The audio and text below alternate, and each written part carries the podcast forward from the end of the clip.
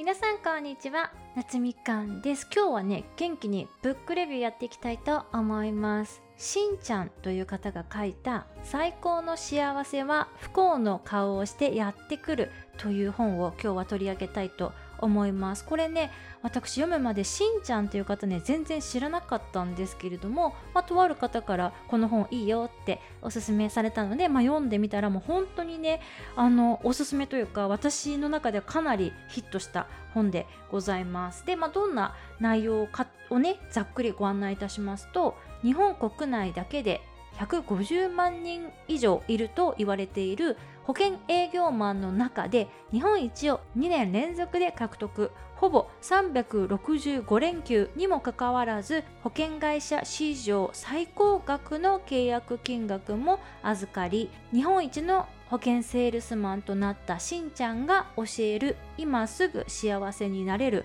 超簡単な方法がまとめられている本になっております。で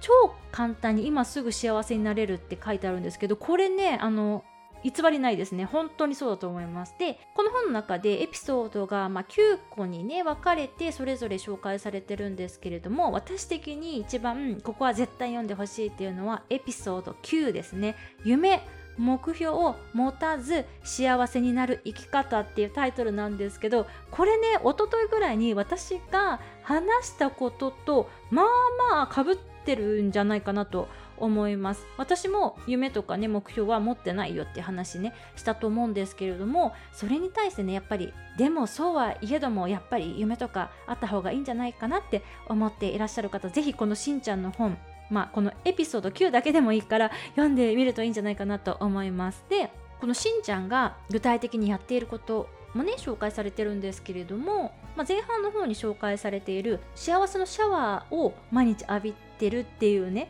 エピソードが紹介されてるんですけどこの毎日の幸せのシャワーってどういうことかっていうとしんちゃんはま朝ねシャワーを浴びるらしいんですけどそのシャワーのお湯が、まあ、お湯なんじゃなくってこれはもう幸せなんだっていう風な、まあ、イメージングをしながらそれをまあ浴びて、まあ、自分がそれで満たされていくようなイメージングをするみたいなんですよね。でお湯バーってこうやって浴びてるとだんだんこう溢れていくっていうかどんどん下に流れていくじゃないですか。だから、まあ、幸せがこう自分に満タンに入っていったら溢れ出てその溢れた分で周りを幸せにするっていうようなイメージをするそうです。でこれは私が昔というか結構前からそうだなって思ってるシャンパンタワーの法則と、まあ、被ってるんですよね。でシャンパンタワーって皆様も見たことあると思うんですけどシャンパングラスがこうピラミッドみたいに並んでるじゃないですか。でシャンパンを一番上の1個のグラスから満たしていってどんどんこう周りに溢れていくっていう形なんですけどあれと一緒でシャンパンタワーの頂点の1個が自分だとしますよね。でそこを満たすとどんどんどんどんこう溢れていくわけですよでそれが周りのグラスたちにもこうわーって広がっていくんですよね。なのでまずは自分を幸せにしない限りは誰も幸せにできないってことですよね。でそこでしんちゃんはですね自分をまずね幸せにするためにはどうしたらいいのかってとこまで説明してくれてるんですけれどもしんちゃんはですねただ自分は幸せだと決めれば良いっていう風に書かれています。でこれ私この前のゆうまさんとの映画評論ライブの中でもねちょっと言ったと思うんですけど目標とかまあ夢とかをまあ経なくても私はこうだっていう風にも決めればいいんじゃないかなって思うんですよ。だからみんな夢とか目標って幸せになるために設定してると思うんですけどだったらもう幸せだって決めればいいんじゃないかなって思うのでもう私と言ってることめっちゃかぶってるじゃんってねちょっと感動した一冊になっております。でしんちゃんもね若かりし頃は夢とか目標を守っていた方だったんですよ。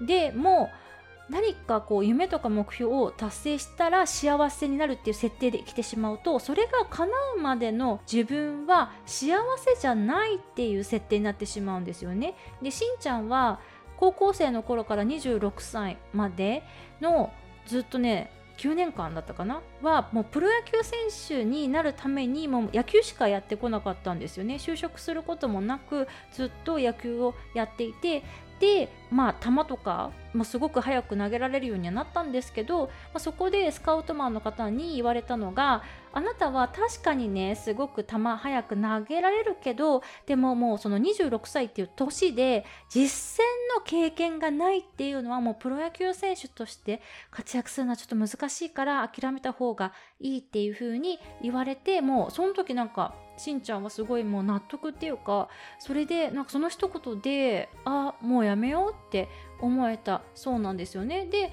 しんちゃんは今全然野球はやってないんですけどそれでも幸せに生きられているんですよね。なのでそのやっぱり考え方を変えるっていうこと、まあ、パラダイムシフトっていうんですかね。そこが幸せな人生っていうか幸せであるって思える人生になるっていうことの、重要なキーなんじゃないかなっていうふうに思います。で、しんちゃんね、その後、ま、保険をね、販売する営業として、まあ、順風満帆な生活というか、